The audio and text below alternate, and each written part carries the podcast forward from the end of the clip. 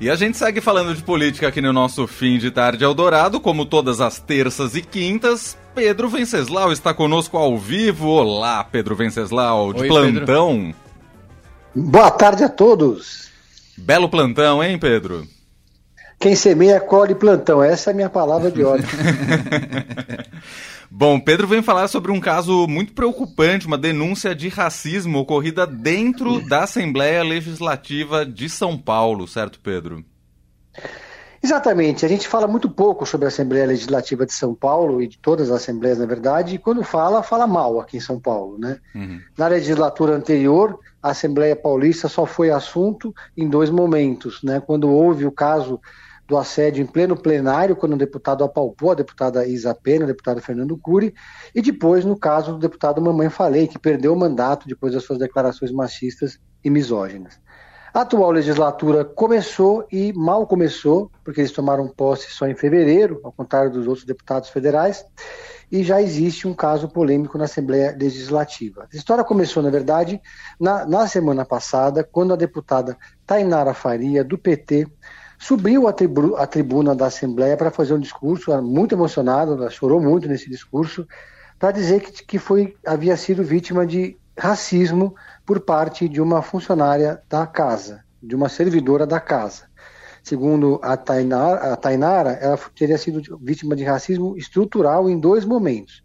Primeiro, no dia da posse, quando uma funcionária pediu que ela desse licença para os deputados passarem, sendo que ela é deputada, e depois, quando uma funcionária não permitiu que ela assinasse a ata de presença numa, de um evento que havia acontecido no plenário, porque ela não estava usando o PIN que os deputados utilizam.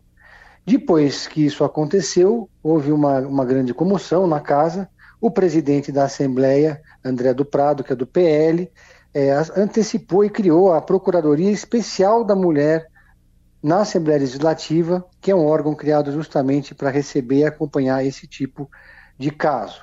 Mas aí, é, os deputados, digamos, da direita, os mais ligados ao bolsonarismo, sobretudo o deputado Gil Diniz, eles reverteram a situação e ameaçaram levar a deputada Tainara para o Conselho de Ética por assédio moral contra a servidora, que teria sido afastada, porque essa servidora tinha muitos anos de casa e a alegação é que a servidora não havia reconhecido a deputada, porque ela não estava com o bottom, então não havia sido um ato de racismo.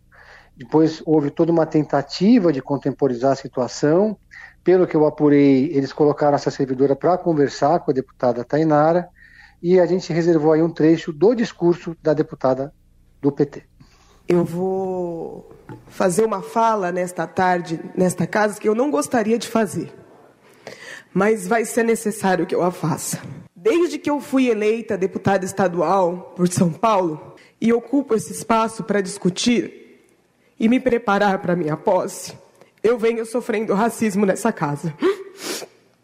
Na posse, uma policial e uma servidora pediu para que eu liberasse o caminho para que os deputados pudessem passar.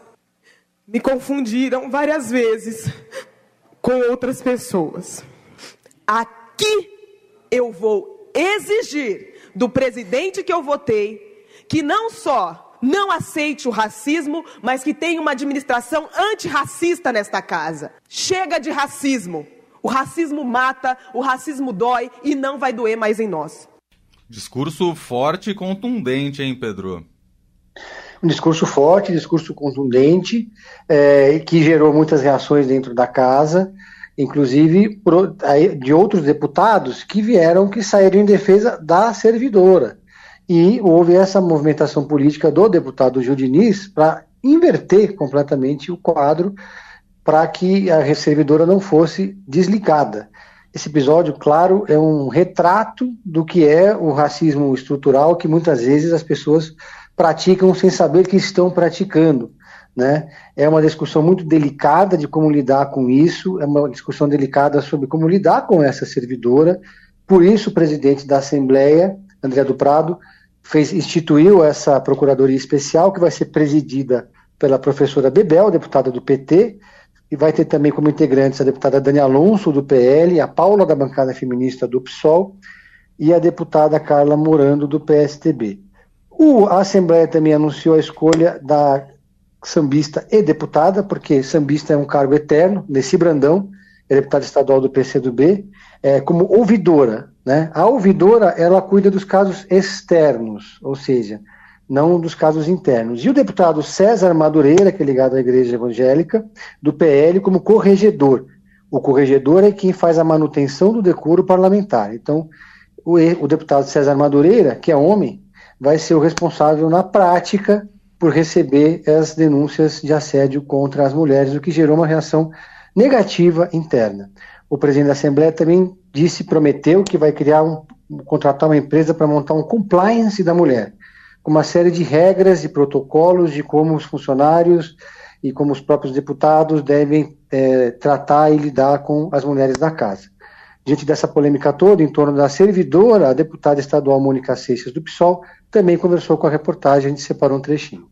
Que a gente considera como encaminhamento satisfatório ao caso é que a Assembleia Legislativa reconheça suas debilidades ao lidar com gênero e raça, que a Assembleia Legislativa reconheça que a política institucional é um lugar inóspito para mulheres, jovens, LGBTs, negros e negras, e que por isso precisa se atualizar, precisa se reorganizar para não causar mais sofrimentos. Então, protocolo de recepção, protocolo de tratativas, entender o que é racismo, entender o que é machismo, entender quais são os limites do toque.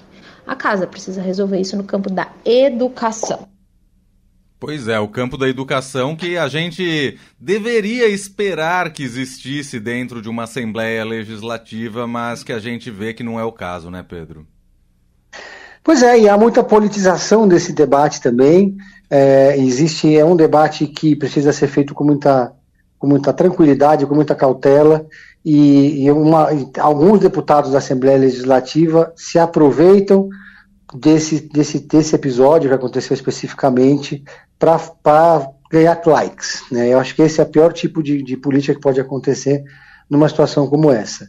Agora, a gente viu na, na legislatura passada, um, são cerca de 90 deputados na Assembleia Legislativa, houve um, é, uma arena aberta de, de, guerra entre os deputados, xingamentos, falta de decoro parlamentar, assédio, todo tipo de coisa. Foi uma baixaria, falando português bem claro, a legislatura anterior. Verdade. Então há toda uma preocupação de que a atual legislatura crie regras ou compliance, o que quer que seja, para que seja pelo menos a Assembleia Legislativa não seja vista como um, um espaço de barbárie política, né? Uhum. Então esse debate agora está servindo como uma boa baliza para saber os limites de como tratar essas situações. Será que a servidora deve ser mesmo afastada ou demitida?